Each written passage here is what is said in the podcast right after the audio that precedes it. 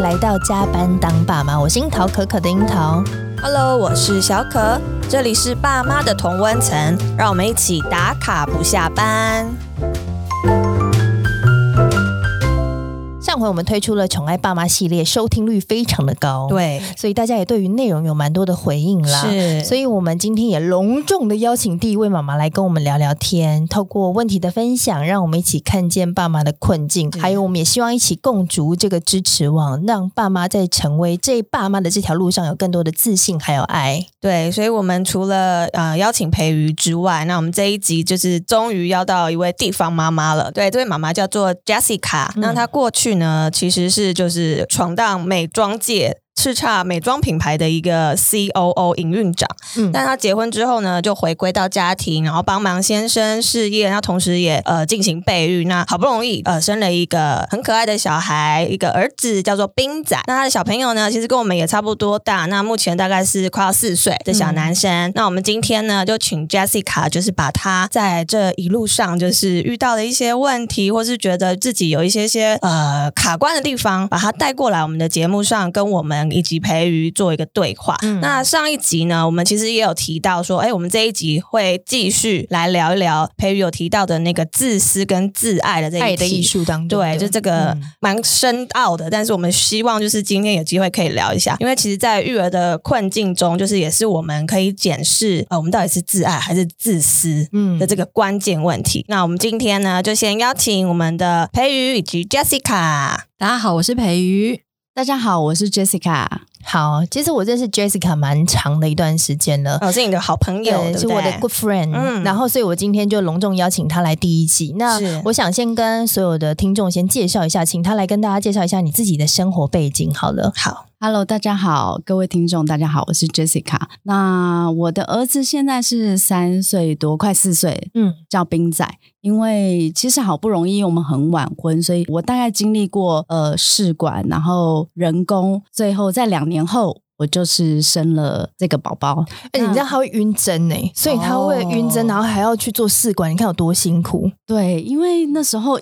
就是一个目标，就觉得说我好想要有一个 baby，嗯，那我觉得很想要，就是拥有一个自己的孩子，然后可以看着他，就是很像我跟爸爸一起长大这样子。嗯，对，那很幸运的，我们在经历过两年之后，我们怀了冰仔，那就是很健康的宝宝，我们觉得很很幸福。那但是在育儿的过程中，真的，我觉得真的是一个挑战。这个。跟怀孕过程真的不能相比，怀孕真的一个步骤 SOP，我觉得呃，现在回头看，觉得真的只是一个过程，嗯，最重要的还是在育儿的过程。是，那育儿会遇到很多问题，四个月、六个月、一岁、两岁。我觉得他都在改变，我们其实改变的没有他多，可是他一直在成长，但是他的问题或者说他想知道的都不一样，嗯，所以我们跟着他一起再经历过一次重新长大，是对，所以我觉得反而在这条道路上，我觉得真的比工作还要不容易耶，嗯，比营运长管理人还要难，真的，我真的以为我工作很辛苦以前，但是现在觉得，哎，其实没有工作也没有轻松到哪里去，虽然。就管理一个，对，以前管一百多个，我真的觉得没有管这一个难呢。哎，这几天请贵人，前面很不催生哎，完蛋了。不会不会，我们一一来破解好吗？好好，我们一一来破踢馆踢馆哈。是，其实我有先会诊一下，就是 Jessica 这边的内容，然后因为在上一集小可有分享到，在公共场合哭闹的小朋友，然后被爸爸妈妈哎被妈妈处罚，嗯，就是这一部分我们来延续一下，因为 Jessica 的问题当中也有提到说。斌仔其实也会在公共场合来哭闹，引起爸爸妈妈的注意。那可能为了某程度，可能为了达成自己的目的啊，或者是想要安抚，可是常常让爸妈就是进退两难。究竟要怎么样，在他在公众场合哭闹的时候，不要伤害到小孩的自尊，但又不会影响到他人，这件事情要怎么解呢？培瑜，这根本难解啊！哎，我一定要先讲。我觉得刚刚我在听那个 Jessica 说话的时候，我就看着她的侧面，嗯，然后她的侧面很美耶。我在猜想，我在猜想你当时决定要生这个小孩的时候，然后在事业跟家庭当中做抉择，其实很辛苦，对不对？对，但是那时候目标很明确，就是想要有一个 baby。嗯、你知道为什么我要叫他再讲一次？就是我就知道我问这个问题，他一定会再讲一次。就是他有一个目标很明确，他想要一个 baby。对，可是其实大部分，不管你是透过人工受孕，嗯、或者是你是用自然生产的方法，大家对于那个小孩的期待值，就是像 Jessica 一样这么满。这么高，对不对？对、嗯，所以当我们看到小孩一路成长的时候，当你开始发现，哎，这个小家伙不大受控，不管一百个人都还有百分之九十的人听话，可是这个小孩开始出现一些不大受控的时候，很多家长就会觉得很挫折，嗯，然后会觉得生气啊，甚至会怀疑自己说，说我干嘛给自己找麻烦？对，但是。但是还是希望看怎么可以解决这些问题。如果你要用解决问题的概念，我觉得这个小家伙一辈子都没有办法被你解决耶。那该怎么办？来，两个我们的。是一起上过《爱的艺术》的，就是说我其实还蛮想提醒大家，你在听这一段的时候，如果你没有呃体会到我刚刚刻意放一个话的线头给 Jessica，你可以再倒回去听。嗯，就是当你对小孩有非常多期待跟目标的时候，确实你会看小孩的万事万物都不顺眼。嗯，是。那如果我们不去先检查一下自己的眼光，就决定用方法论的部分先切入小孩，你可能会还蛮受挫的，因为你现在是四岁嘛，哈。对。来问你，搞不好五岁会再来挂一次号，真的。六岁又来，真的。接下来是六岁半，对。然后到八岁就不想来。培育我问题那你是说我们要对小孩不期不待，没有伤害吗？这是一个好方法哦，真的吗？Really？或者降低那个标准，是不是？你的滤镜要放上去，也是好方法。嗯、你看，其实你们就会长出不同的方法。嗯、也就是说，如果你愿意相信小孩他的状态不是那么可以被你期待的，不是那么可以被你。掌控的，对，那你会给小孩比较多的弹性跟空间，嗯，而一旦你给了他弹性跟空间，其实你也会给你自己空间。嗯、通常是因为彼此没有给彼此空间，才会造成那个拉扯。嗯，就像我们上一集讲那个买鞋子的故事一样，对，对不对？你会发现，因为那个妈妈可能硬想要买到那个鞋，她才会觉得小孩在现场不如她的意。那我还蛮好奇，就是当你的小孩冰仔他很想要买一个玩具的时候，他应该不会是每一次都用哭闹的方法就得到玩具，对不对？对，就是呃，慢慢要引导他，就是可能譬如说他要买的玩具，可能有相似的已经摆在家里，诶，你怎么都没有想到他呢？就去引导他，嗯，不然。我觉得其实我买一次的玩具不担心，其实最担心的是他每次都用这个方式来跟我要求，对，这个是我最担心的。可是你刚刚讲到一个关键，你说相似的玩具，你怎么都没有想到在家里也有一个呢？对不对？对，例如说火车，你可能有十台火车啦，你怎么今天又买一台火车？可是如果你仔细问小孩，他会跟你说，他的头跟谁长得不一样，他的眼睛跟哪一台车长得不一样，他的轮子跟哪一台车不一样，所以结合起来，这就是一台我没有的车。对，真的，他每次都用这个理由告诉我，他说这就是不一样。那你有觉得不一样吗？因为我真的没有他那么看的那么仔细耶。但你是那个美妆营运长，对不对？对，你告诉我 腮红有几种？哦，这个真的分不出来，太多太多。但是你们会给每一个的腮红，不管是取可爱的名字，会命名，给它色号啊。然后你们透过包装，可能会让它再有点不一样。对，对透过不同的模特儿，他有不一样的状态。对，不同的季节也不一样。C，、哦、你看，所以是不是赶快艺术？真的，那怎么办？我问你，在当营运长的时候，你希不希望你的顾客都买单？当然希望。是，所以那个 对着你儿子发出呼唤的火车老板，其实也是一样的意思。他成功吸取儿子的目光了，是不是？对，所以其实你不是在跟你的小孩对抗，你其实是在跟背后那个熊大的、壮大的资本主义的那个老板对抗哦，玩具集团是不是？对，但你把气出在小孩身上。嗯所以你说你没有去看见那些火车的不一样，但其实你的小孩看得出来。如果有一天你真的相信他，让他买回家，好好说给你听哪一台真的不一样，搞不好你就会买单，你就会愿意帮他买了耶。所以其实我应该要站在他的角度，跟他看一样的视野去感受。你马上就自己下这个结论，你确定这个结论你自己要买单吗？对，这样子我跟美妆一样，我也买不完呢。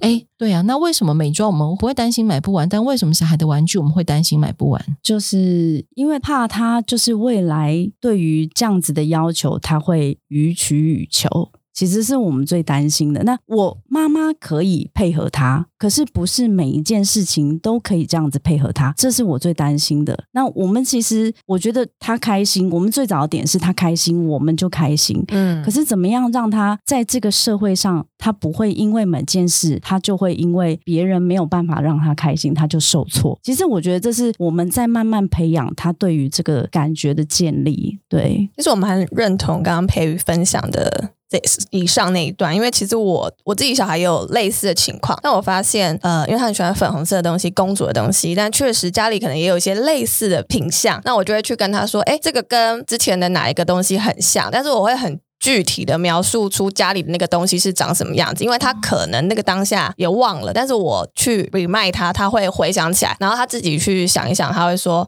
哦，对，哎，那好，没关系，那我们下次再看看别的。就是我我不确定是我的小孩的状态 OK，还是说是大家如果有机会好好的沟通，还是你记忆力比较好。对，我跟你说，我觉得跟小孩你要跟他培养感情，你的记忆力真的要好，因为他们真的记得很多很细琐的东西，所以这是非常需要靠你每一天。老实说，就是你真的要蛮用心去跟他相处，因为他也不用上班，他每天都要陪他的玩具们啊。对他的，啊、但是我觉得他记得真的是出乎我们想象的多，更多 detail。对，那如果你有。办法呃回应到他的一些需求需求，或是他会觉得哎，你也记得我我喜欢我的玩具是什么？对，对他就会觉得哦，你真的是我的好朋友，你很懂我。对，我觉得他们会有这样的连结。所以我觉得是可以试试看，就是当下可能不要把它当做是一个小屁孩看，就是是一个真的是你，或者是我有一个目标，我现在就是不想让你买，但是不想让你买，我坚持就是说，哦，你有一个类似的，这样子我们就要做结案，反而是更多的细节在这个结案的过程当中要聊一聊的，对对对，就是不会那么直接的去指导你的那个结论，而是跟他聊一下。嗯、当然，我也不一定知道。会知道说，哎，那个结果会是好或不好，但是你很 open mind 去接受一下所有的答案。对，如果他又跟我说，可是我觉得什么这个比较好，那我可能又要再去想出一些想说法，然后去跟他沟通啦。当然，我也可能就是那一次就放宽，就让他买了，哦，好吧？那这次因为这个东西可能多了一些什么，我觉得也蛮漂亮，那我们买回去跟什么东西一起玩，就是会有一些这样的过程啦。对，所以我觉得确实培育刚刚的分享让我想起对应我的小孩会有这样的运用。我我觉得确实是大家刚听我们讲完之后就想说，哦，买个玩具都这么累哦，就跟大家说要花时间呢，啊，对不对？对，所以如果 Jessica 也愿意接受我们刚刚的说法，哈，嗯，那我刚刚举火车为例，就是我们家小。小男孩小时候非常喜欢汤马士小火车，嗯，然后我就想说，见鬼了，一群会说话的火车，我觉得很可怕。老实说，很可怕，我也觉得很可怕，而且有脸呢，对，很可怕。然后每一台车都有自己非常鲜明的个性，有的车就是勤奋的小火车，有的车就是会偷懒，然后它就会展现在故事当中。然后，所以你知道，买这个卡通完全是配合为了做周边商品。哦而诞生的，是不是？我不知道。IP 啦，啊，对啊，然后你都是。你知道，就买了满满的火车，但是小孩真的就会因着我们。很在意，不可以买到重复，不可以怎么样怎么样，然后不可以因为什么四十五周年纪念款又乱买什么的，这样。嗯，那我们确实就花很多力气在陪小孩，也去理解。而且我想要提醒大家，就是零到六岁的小孩，因为他还没有接触到文字，所以他们的图像记忆能力非常高明，哦，很强烈的。对，所以他认得的玩具的细致的线索，绝对会高于我们大人。我们我们开始认字之后，其实我们会忽略了很多物件的线索。嗯、我们会从文字去获取我们想要的东西。嗯，所以尤其是买玩具这一题，为什么会一直落到零到六岁？其实是因为孩子没有文字，嗯的的记忆这样。那所以大人这个时候就不要去跟小孩在这些细节上吵架。嗯，明明这个就跟那个粉红色是一样的，没有没有。我跟你讲，回去一定是你们输，对，一定是大人输。在玩具的细节上，所以一个是我们刚刚讲，就是如果大人真的愿意在这些细节上跟小孩讨论，其实小孩不会落入要在地上打滚的状态。那但是第二个可能，我其实也蛮想回应刚刚 Jessica 有讲到，就是他刚刚说他有很多的担心，嗯，在未来小孩会不会变成呃予取予求？对，哦对，予取予求，然后物质欲望很很高，对，然后会不会别人啃老族？有点严重了，没有，可可无限上纲就是这样。对对对，你知道那个担心哦，人类最厉害的资本就是想象力。嗯嗯，但是大部分的想象力，如果你把它变成文字，你就变一个很厉害的小说家。偏偏大部分的爸爸妈妈都没办法当小说家，于是我们就把无限的想象力放在对小孩的担心上。所以我倒认为你刚刚的那些担心，我们完全都可以理解，但是我们没有打算买单。意思就是说，其实过多的担心反而会阻碍了你跟小孩在一起蹲在那个玩具前面好好讨论的那个可贵的时光，反而就没有了。因为你其实当下的拒绝他是来自于你对未来不可知的想象，过度的担心导致你必须在现场跟他 fight。嗯嗯。但如果你不要把那些担担心放进来，你一定要相信你的教养跟你的陪伴。你的讨论在你的小孩成长过程当中，一定会对他产生正面的影响。了解，就是不用想那么远，而是当下就是理解他的想法，然后引导他，然后甚至假设那一天那个买回去了，然后也不要让他觉得是条件交换。我觉得只是那个很多有品质的当下，你会慢慢累积小孩对你的信心。嗯，就说哎，我妈妈在这个时刻愿意听我讲话。嗯，然后，对，因为对不对？刚刚讲的其实我觉得很像我跟闺蜜一起挑衣服。其实我。都知道他衣橱里面有什么，就所以我那一件，对我我是一个 很会，就是跟他说啊，你有类似，你每次都是穿条纹，你可以不要再买条纹吗？嗯，所以我是不是应该用这种角度来去跟我的儿子沟通，就是哎，去理解他呃，玩具柜里面有什么？然后我们一起来分享，我也可以跟你一起玩，嗯，那我也可以找到你的轮胎有什么不一样。那我们这次轮胎很像，我们可以换一个，就是 也许是不是这样？因为我我真的发现他对于车子上面的，就是譬如说，对，明明特斯拉我觉得长得都一样，我赶快，他怎么可以告诉我？他 只要看到一个就是车头，或者是说那个手把，他就可以告诉我说这是 Model Y，这是 Model 三，哎，我都看不出来，所以我是不是应该就是跟着他的脚？度一起去了解，也许这样子我们就不会在现场有这么多的冲突。有没有自己有没有发现，其实你的小孩一直在释放，让你认识他的讯讯息跟线索给你。对，可是我们呢，可能忽略了这样。对，真的。但我很好奇，你一直叫你的闺蜜不要再买条纹，她还有买吗？她还是会买，她可以找到粗的条纹、细的条纹。对。是不是？对，跟跟小孩一样嘛，哈，嗯，对。但大人有时候比较不理性，小孩其实，在那个当下，你好好跟他讲，我觉得大部分的小孩都可以过。我觉得是可以，但是当你真的有点没时间，或者你状态不好的时候，我就会很小心，不要经过卖玩具的卖场，或是经过那种一整排都是扭蛋机的地方，我都会有点小心，因为有时候真的你要花蛮多时间去做沟通。对，如果没时间就绕道而行。对，我就是要绕道而行，所以就是。是蛮需要一些策略的，哎、欸，但是我很好奇，因为其实老实说，买玩具这件事情对我来说没有太大的 issue，就是因为我大部分时间我都会放行。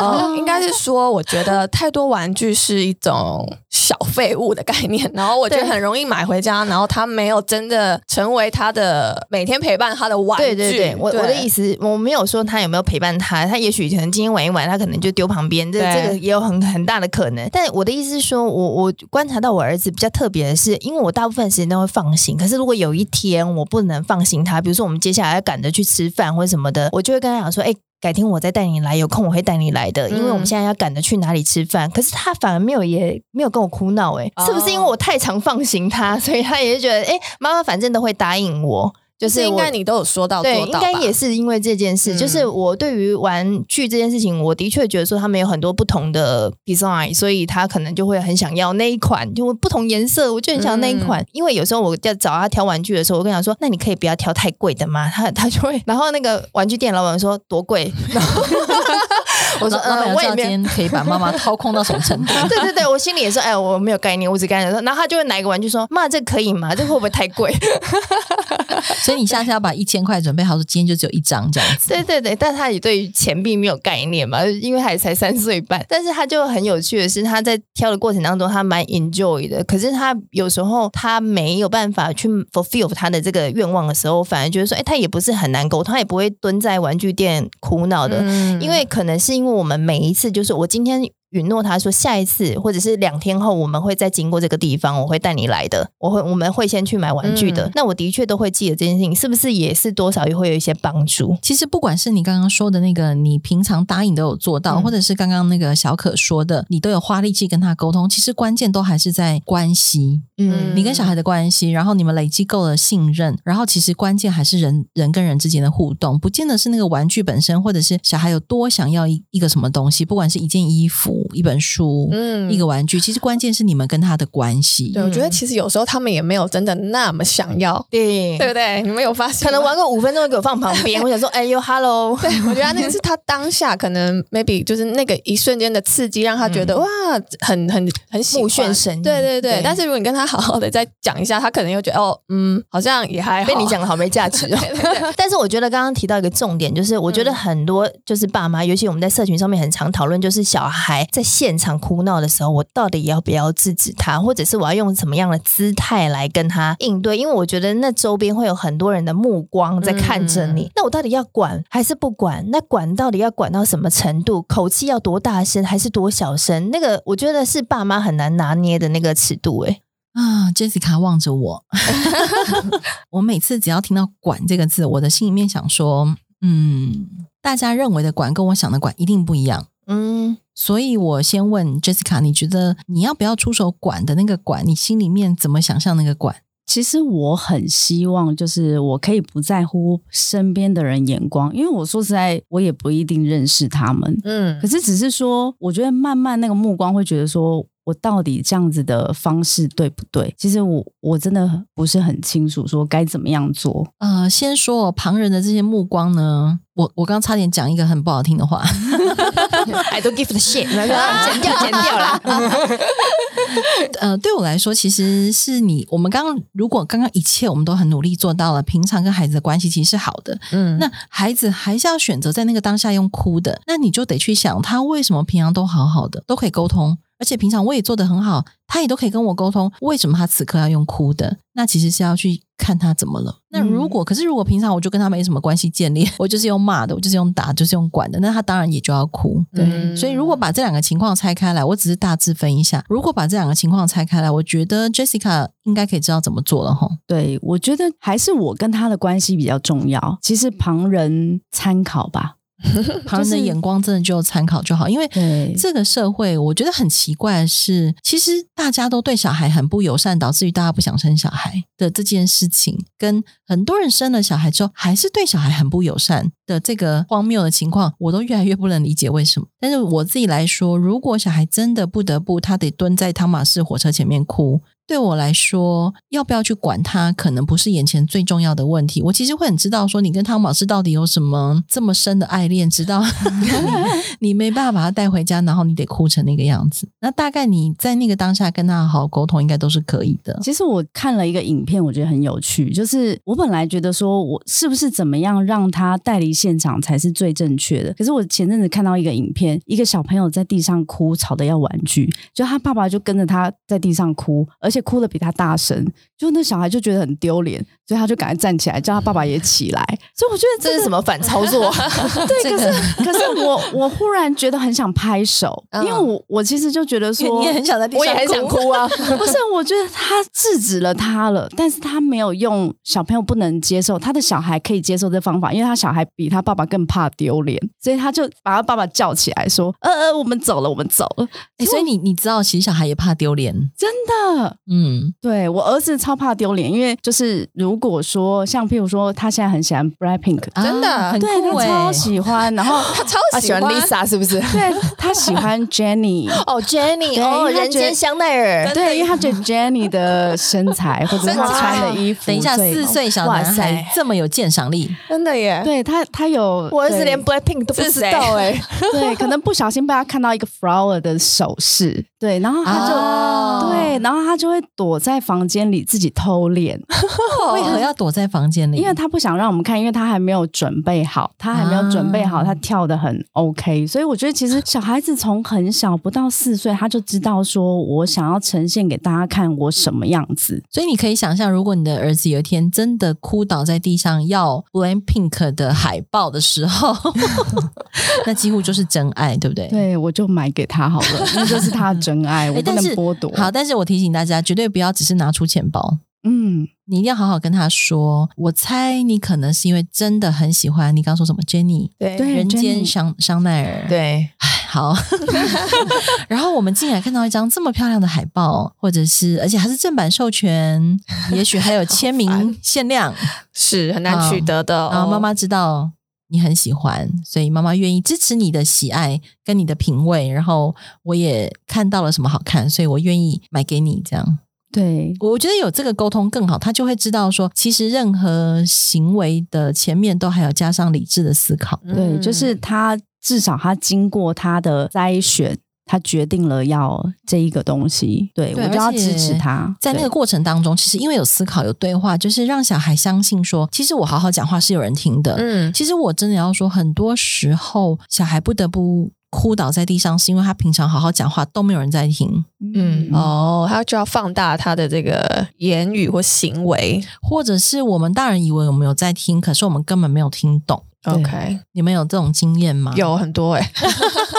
哦，可能我小孩跟他爸爸啦，很常就是沟通不良，可能。啊他想要表达的事情，对对对，爸爸没有 get 到，然后他就会越来越生气，然后就开始你怎么没有听懂？对，不是不是那个，对，然后就会有点崩溃。那对，这没办法，他就是要一直猜。嗯、但爸爸有可能也会耐心就不是那么充足的话，就会想说啊、哦，我就我就说那个啊，那到底是什么？就是两会两边就有一点两败俱伤。伤，对，对，所以我觉得大家都常常说，就是小孩乖当然很好啦。可是我觉得让小孩在日常生活当中好好练习讲话，其实真的好重要哦。嗯，是，但是要有人听啊，是不是？是不是？所以大人要不要多花点力气，对，认真听小孩说话，就是把他也当做是一个完人呐、啊，就是当他是一个完人，在听他好好说话。我觉得这件事情，我们都会觉得他是个小孩，他能够表达出什么啊？嗯、其实有时候我觉得他们也教了我们蛮多真理的，对啊，所以。好好好被听见、被看见，我觉得这也是一个蛮重要的 key point。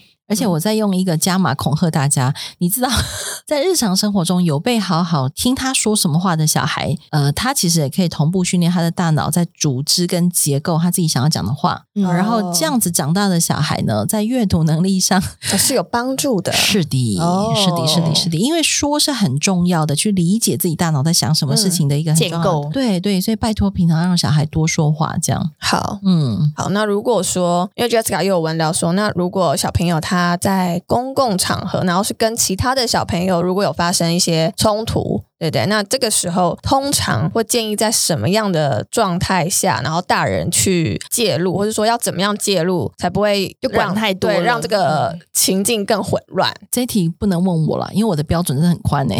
哦、例如说，以前有朋友的小孩来我们家玩，是然后他们如果在吵架，我也都不会介入。然后有一次，有个小女生跑来告状说：“佩玉阿姨，不不不，这样子。”然后我就说：“哦，打到流血再来找我。”这真的很宽诶。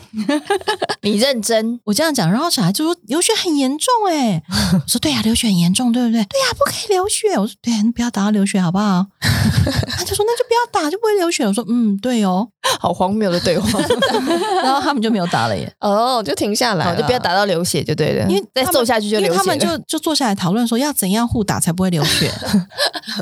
结论就是不知道，对，就算了，就就不要打架了。哎，但是这题问我很好笑，对不对？不能问我的意思是说，到底什么样的介入跟干预是过度？也也许可以请好，你刚你刚先说，你先说。没有，因为我觉得有时候小男生吵架是不会去问你说，就没有告状，就是他们两个就一直在那个僵局里面，或者是无无论 whatever 那个人认不认识，就是有可能是在公共场合也是不认识的小朋友，他们就是在争执，就在吵架。然后我也很常看到社群上面，就是妈妈可能在当下她没有去，就我的小孩可能我没有去管理这个状态啦，但是回来之后可能会在社群上面面写很多很多人的抱怨就对了。可是我觉得始终不是一个很好的一个 cycle 啦，所以我觉得这件事情其实也是很多人的问题的症结点，就是说就是人我的关系，就是我们到底要画多少的这个界限，或者是说在什么样的状态底下，我的确可以制止对方，就说哦，你不要再这样子的行为喽。但是有时候会觉得说，哦，我是不是我的标准太高了，太严厉了，就是又管人家小孩管这么多了，或者我管过过稀了，是这样，就是有时候会自己拿不清那个界限到底分野在哪里。我先讲一个比较本质的事情，然后我还蛮想请 Jessica 聊一聊，就是你刚刚说那个小孩有冲突，可能可以举一些例子哦。嗯、就是你们记不记得我们啊？可能我年纪比较大，我们小时候在外面跟邻居玩一玩，然后如果吵架回到家，我们应该也不会跟爸妈告状。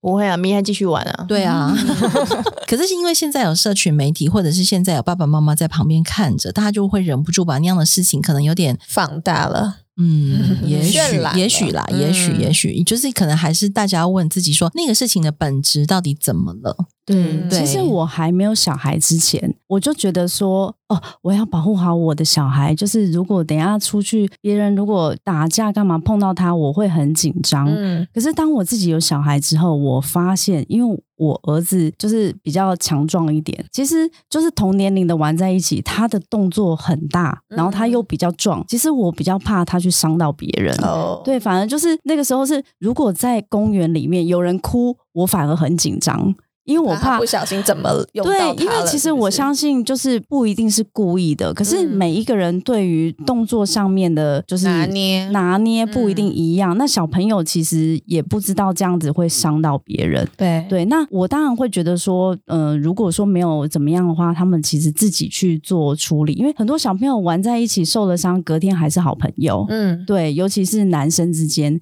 可是我发现，如果在一个陌生的环境里面，其实每一个人。对这个的尺度是不同的，我会觉得说，如果在小朋友没有到真的很大的伤害之前，我会希望说让他们自己去，也许这是互动认识的一种方式。可是其实，在别的环境里面，不是我熟悉环境里面，这样子到底什么样的尺度是可以去去介入的？我觉得大家应该只要担心一件事情，就是说有一些小孩确实哦，不知道为什么会，可能是因为原生家庭的关系吧，或者他天生的个性。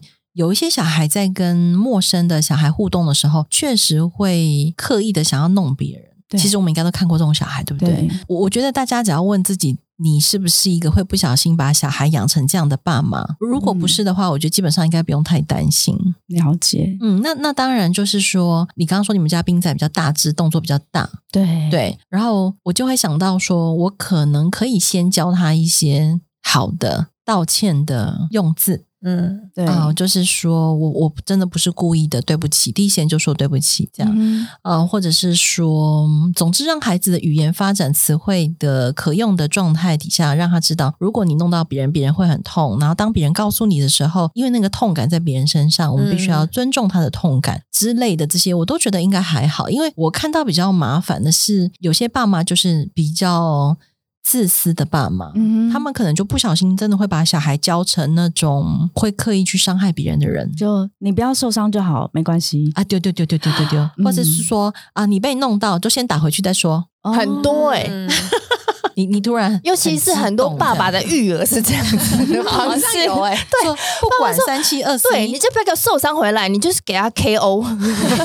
那例如说像冰仔的例子哈，他搞不好真的是不小心弄到隔壁那个同学，对他他是不小心的，只是说力道上面，然后隔壁那个同学就砰 KO 回去之类的这种，通常是对女生啦，就是说女生可能一起玩的时候，她可能会不知道说力道怎么样。那妈妈有时候我们一起在公园玩，旁边会很紧张，那我们到底是说要一直很。因为其实我平常不会特别去干涉，因为基本上大家是在玩无意的，其实这很正常。嗯、小朋友碰碰撞撞，哦，参与这是常有的事。可是就是说，在这个群体里面，我要什么时候跳出来，还是说，其实就让妈妈真的各自管理的方式不同？对，我觉得让确保小孩是不是故意的真的很重要。不过我现在看着你的脸，嗯、我觉得你应该不是那种会把小孩教成自私的人的人。不会，如果他这样，我可能就不要让他去公园。那但如果你是会不小心叫小孩碰 KO 回去的爸妈，你可能真的要想一想。嗯、我知道确实会不小心让你的小孩有受伤，但是是不是要第一时间就碰 KO 回去这件事情，我觉得也是可以，嗯，再好好想一想。我觉得还是回到自己每一个人的家教吗？用家教这个字吗？就是互动的关系。互动的标准，嗯，我举一个例子哈，例如说以前有一个朋友来我们家跟我儿子玩乐高，嗯，然后我很开心跟他分享，他盖了叭叭叭叭叭那个城堡，这样，结果那个那个朋友的小孩就故意把他打翻，嗯，然后我儿子就爆哭，我就问他说：“你为什么要打翻他的乐高？”他说：“我故意的，因为我要看他哭，真 的真的。”然后我就。嗯，好，谢谢，不用再联络。所以我，我我刚要说，就是我以前都认为小孩不会有这种奇怪的心机嘛。嗯、但如果你真的很随遇到，你就多一点干预，多一点介入，这样。但如果本质上孩子们都是善良的情况下，我觉得应该就有一些可以放心。那至于说，如果你的小孩不小心弄伤了别人，那我想，我看 Jessica 的样子，应该就是会主动道歉。对，我一定会，第一时间一定就会制止。然后养乐多一人一瓶，哎，对对对，没有没有，都给都给对方受伤的喝，哎。哦哦，怎么这么好？真的。没有，我觉得你儿子也要一瓶，真的，哦，因为他真的，因为他不是故意的，也是也是真的，我我要调整，对。对，而且每一个人的那个手脚精细度真的不一样，嗯嗯，真的真的。但是我想问培瑜一件事情，你刚刚提到了自私嘛，那扣合到我们今天有谈有有允诺大家要谈到自私跟自爱这个部分，其实我觉得。爸妈就会问啊，哎，我会保护我儿子，让他不要被别人打，不要受伤啊。你凭什么说我自私？这个自私的定义是什么？嗯，例例如说，你刚你说刚刚举的那个例子吗？有有些爸爸妈妈会说，不管三七二十一，先打回去再说。这种对对对，这个我觉得就是他们只教给小孩所谓动物性的冲动，嗯、没有教给小孩理性思考的大脑是可以用来帮助你自己保护你自己的工具。嗯嗯，那我觉得。你当然第一时间要打回去，你觉得先换一个痛快，或者是先换一个安全感。可是我觉得你本质上就是因为不相信你自己可以理性思考来照顾好你自己。那那个，我觉得那样的自私就是站在他只为了保护自己，而没有去维护跟他人之间的互动那个关系。所以我觉得那是一种某一种程度的自私啦。而且我觉得你也只是自私的照顾了你自己身为妈妈的安全感。可是你没有想到，你的小孩被你这样一教，他。可能就没有机会长成一个有能力做理性思考的大人，嗯，所以你的那个自私是不是同时又只照顾到了你自己？嗯，你没有真的在保护你的小孩，的确，其实你在浪费了他可以好好思考、成为一个成熟大人的机会。嗯，这样的自私指控可能有一点严格，嗯，但是我必须说，我们既然想要花这么多力气去教养小孩，那为什么不在每一个机会多花一点时间？嗯，那也许在刚刚那个例子上，我的自私就认为你只是想要照顾到你自己，觉得你的小孩有安全，嗯。嗯，但你小孩本来可以好好跟人家对话，说你为什么要打我？嗯，的这个机会就没有了，因为你砰就下去了，这样。是，嗯，但是我不禁又联想到，怎么这么多联想？各位，你知道妈妈，你知道困扰很多哎、欸。就如果说，当今天这件事情是发生在，比如说最近比较严上的一些议题，比如说是性骚扰，OK 类型的事件的话，okay, okay, 比如说小孩被疑似这样的时候，他可能我会希望他在第一时间是可以有那个 KO 的那个能力，嗯、但是又会扣连到你刚刚说的那个的，嗯，如果是这种身体界限的事情。这本来就是跟刚刚那个不小心碰到那个 KO，所以我们延续我们刚刚那个话题，对，就是假设现在 Jessica 坐在我旁边，嗯，然后我的手。到底是不小心碰到他，还是，还是不小心持续碰到他？是的，是的，是的。那 Jessica 她现在是大人，可是她是小女孩的时候，她不见得有能力去判断我是一次不小心，还是很多个故意的不小心。嗯，那如果让小孩有这个判断的能力，其实他第一时间还是可以做出反击的动作，不管是言语上的反击、肢体上的反击，或者是让自己先避开那个现场的反击。嗯，但因为我觉得身体的界限。这件事情在台湾过去，因为它太多的隐晦跟不被讨论，嗯，所以我们好像我知道很多人在过去可能只有教小孩说啊、呃，你不要碰我，我觉得不开心，或者是我们好像大概就教这些吧，哈，对啊，或者说呃，我不舒服，我不喜欢你这样，我不喜欢你这样子，请你离开什么的，嗯，对。但其实我要提醒大家哦，其实有些时候为什么？小孩说不出口。我举一个例子，嗯，在电梯里面，或者是在社区里面，如或者是我们回到村子里面，那个乡村里面去，村子里面是哪里 呀？谁住在村子里呢？没有没有，我举个例子，我们带小孩，假设回乡下，阿公阿妈看到小孩，啊摸摸脸啊，就顾注意，就顾摩登爱我，阿公金起来我，阿妈金起来，我直接说不要。有好来，我们说当小孩说不要的时候，我们大人会怎么说？好，我一下你不能问，没有没有，他说你要模你要示范村庄的村庄的，你是示范村庄主，然后一下而已，没关系，让阿公阿妈亲一下，那么久没看到你了，对，你就这样说嘛。好，那久而久之，我们不断打破小孩对于自己身体界限的那个墙，嗯，所以没关系，这件事情他会不会就不小心就放进心里了？嗯，所以等到下一次再有人故意不小心的时候，来，Jessica，来，我弄你一下，也只能你可能就生气嘛，你干嘛我我不小心的啦，这样你知道是不是一样的话？嗯，我是不小心的，或者说啊，很久没见嘛，干嘛这样这样？哦，对，我舌头不小心滑进去了，这样子，天哪，好恶心啊！好，我的意思就是说，太多这样子的从小不尊重小孩的身体界限的事情，一再一再在我们的社会当中发生，对吧？对，嗯，对，所以或者是说，很多大人在坐电梯。我最讨厌看到很多大人在坐电梯的时候，如果看到小孩小小的、很可爱去上学，背的书包，就摸人家头说啊，好可爱啊，长几岁了，几年级了这样。我每次看到这种，都很想把那个大人的手剁掉 就是容易出 要带电击棒啊。对，可是你看哦，我们在讲这些事，你们不会觉得怎么样，对不对？可是为什么一个人长成大人的时候，嗯、呃，很多这些事情，很多这些时候，我们说出来却没有被接住，因为身边人就会说啊，他也没有怎样啊，他就这样，他不小心碰到你了，或者啊，他也就摸你一下头而已啊，不会怎样啦。啊，这样子，诶，但是我觉得这件事情的确对于自己身体的界限，我是蛮有清楚的意识。就像很多人讲话就会一直碰我，比如说长辈吗？对，长辈，对我我不行，我会生气。可是我觉得长辈真的很习惯呢，然后我就躲开，对，要躲开，对啊，对。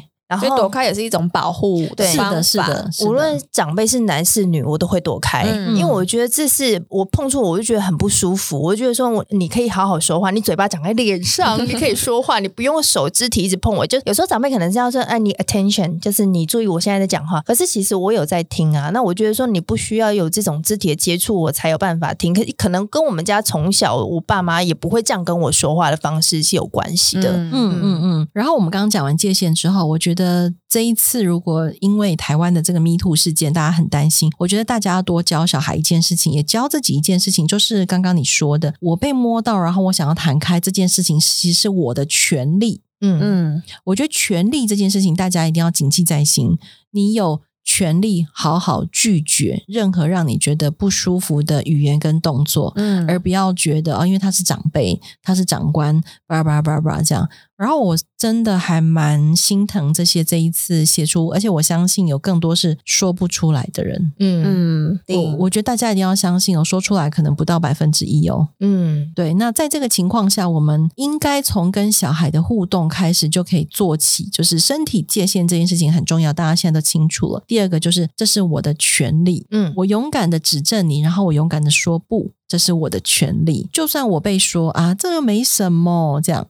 你也还是要告诉他，我就是觉得有什么。嗯嗯，我真的觉得现在真的不一样。像我儿子现在还不到四岁，那我们在电梯里会遇到其他的邻居，嗯、可是的确真的可能都不熟。对，那我儿子就是我们当然看到就会打招呼，可是我儿子的反应就是说，呃，他就不笑。那我我其实就是我觉得这个时候你不要勉强小孩子，你一定要对他笑，因为他真的不认识。嗯，那那个阿姨对他笑，他回应就是，我就跟他说，嗯，阿姨跟你。你笑跟 hello，你不 hello 吗？然后他就说不要，他是陌生人。等下他把我带回家，那我当下其实有一点吓到，但是我觉得那个时候你真的不能跟他说怎么样，就是你不能矫正他，因为的确他在保护他自己。嗯，对，所以其实我觉得慢慢小孩子有这个意识的时候，我觉得这。这在建立的过程，我们其实要给他信心，是对，不要再说啊，那个是阿姨啊，是哎，你知道很多 很多案例是近亲，对就是身边邻居、朋友、嗯、亲戚呀、啊，好，所以我们没有叫大家把旁边人都当坏人啦。可是当孩子对于身体界限跟权利是有主张的时候，请大家尊重。嗯，好，嗯，但其实就是刚刚讲到的，就是这些建立其实是要慢慢循序渐进的养成，同时要不断的正增强他们在这方面的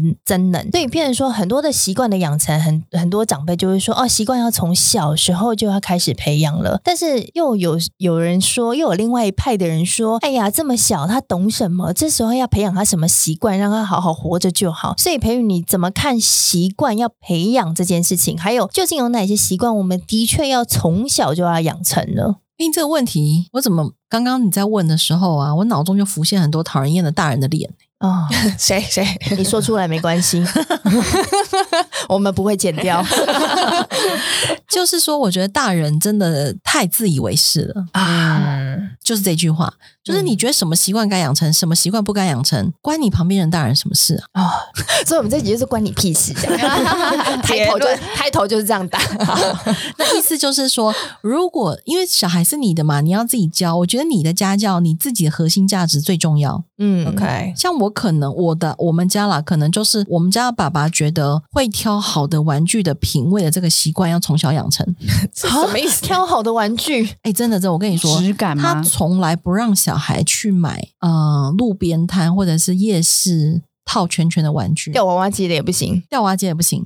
哇，他他会觉得那个是一个品质很差，嗯，然后制造地球垃圾不环保，那他都宁可，例如说，呃，像汤马士，他就好好买，嗯、然后他就说，这个以后长大以后你不玩，它的品质再放二十年，都还是可以送给别的小孩哦。所以我们家的玩具确实现在都送光光，而且在送的时候大家都很喜欢，因为那个品质是好的。嗯，那爸爸觉得，哦，那例如说他们玩电动，爸爸从小带他们玩大作，然后所以他们现在就没有在着迷在手游，因为手游要氪金。嗯，大家这样听懂了吗？懂，嗯嗯。然后他们就宁可，例如说，所以大作不用氪金，是不是？大作就是买一次就搞定啊。哦，那你知道那种手游要一直氪金，一直氪金，一直氪金，那个其实因为要赚钱呢，无底洞，无底洞呢。你知道那很可怕呢。所以我的意思是说，那你问我们家，我们家可能阅读习惯很重要，从小养成。可是搞不好换成我的姐姐，她就会说，哦，从小学会算钱的习惯很重要，因为她可能想让她的小孩变很厉害的商人。所以我觉得还是回到你们家教的核心价值到底是什么？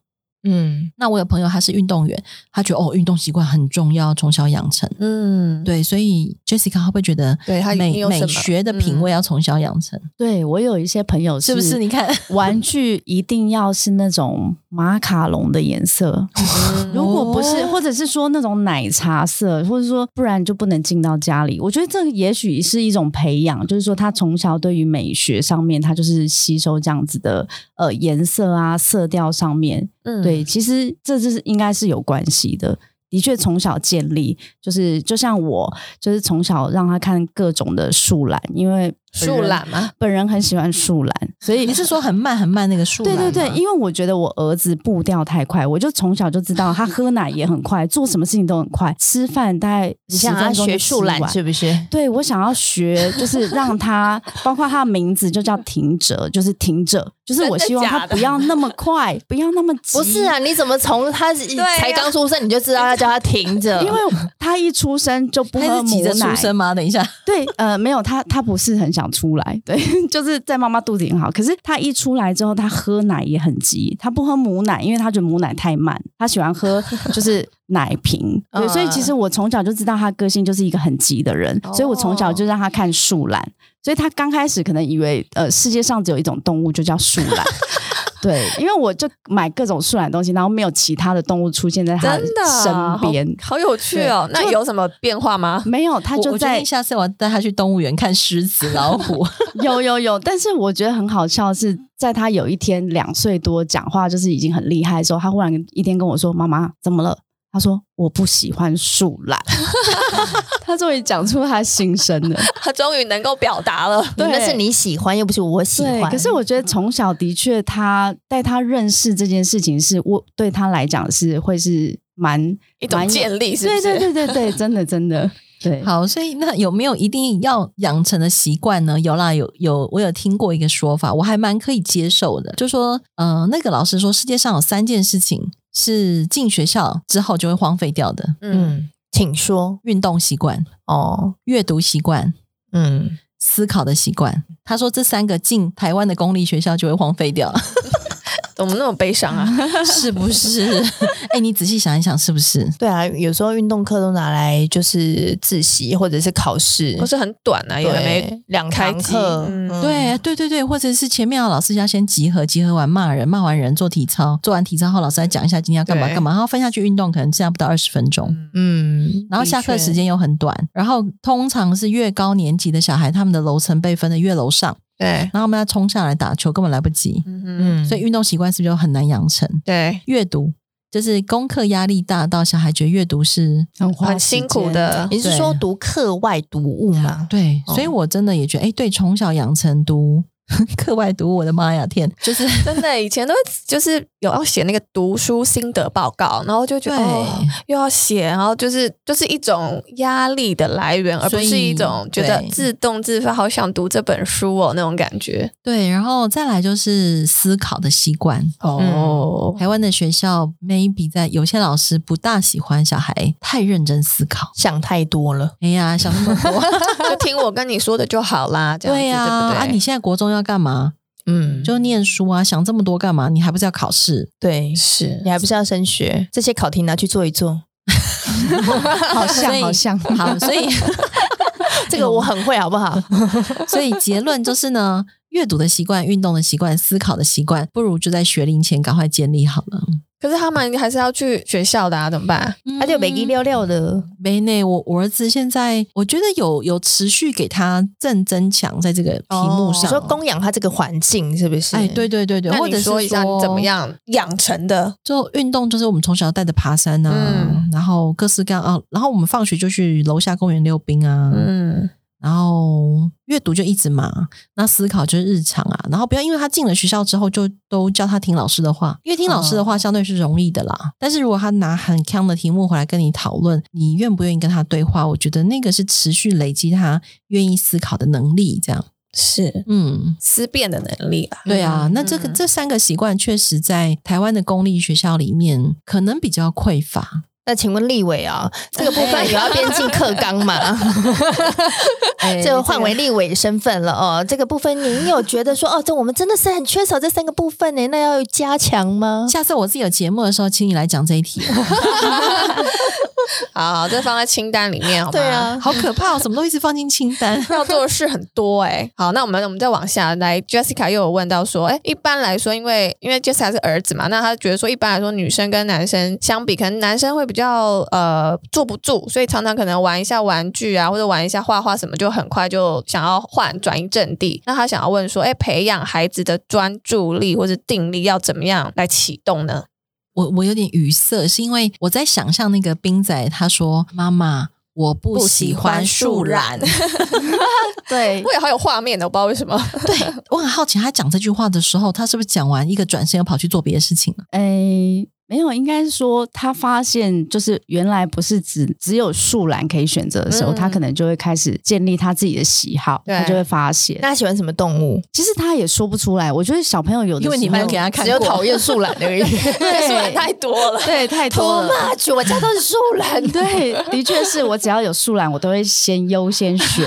对，哪来那么多树懒？树懒周边很少，对啊，所以蛮厉害。你不要小，你不要小看他，他很用心的挑选任何的树懒，真的哪里有啊？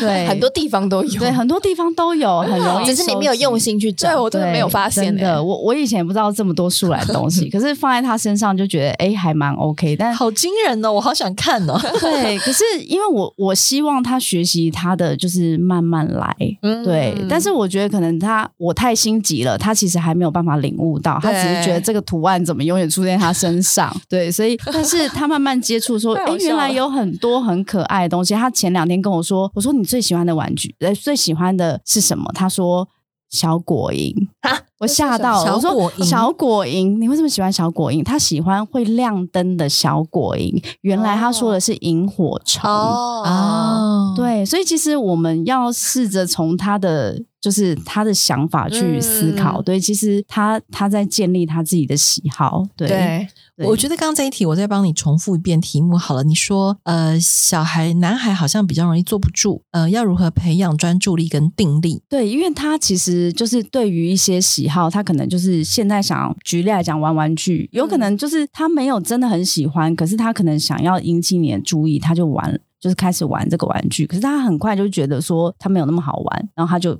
放弃，或者是说我譬如说带他去上呃一些呃。玩具体验就是很多玩具在他身边的时候，他玩两下，呃，他就决定不玩了，他就换一个玩具。可他不一定会收起来，他就是一直这样子。那我发现这个习惯不好在于说，他未来可能在学习上面会不会就是呃看一看，然后就就不要了，就又换下一个。对，所以其实呃学校老师也跟我说，妈妈他好像很快就是，譬如说我带他去上课上英文音乐课，他可能听完这个音乐之后，他发现他不喜欢，他就直接跟老师说我不喜欢。拜拜。他就开着教室就走了，就走了，蛮蛮明确的。对，所以我是在想说，我怎么样让他可以坐得住？他真的就是一老师又说，接下来我们一起拿着那个彩虹的垫子，有没有？就是拿起来下一个动作，对，下一个动作。然后他摸一摸那彩虹垫子，他觉得嗯，然后他就跟我说，我不想在这里，然后他就走了，徒留你在现场，徒留我在现场上完课吧。对，我就自己拿着那个彩虹垫子，我不知所措。所以我在想说，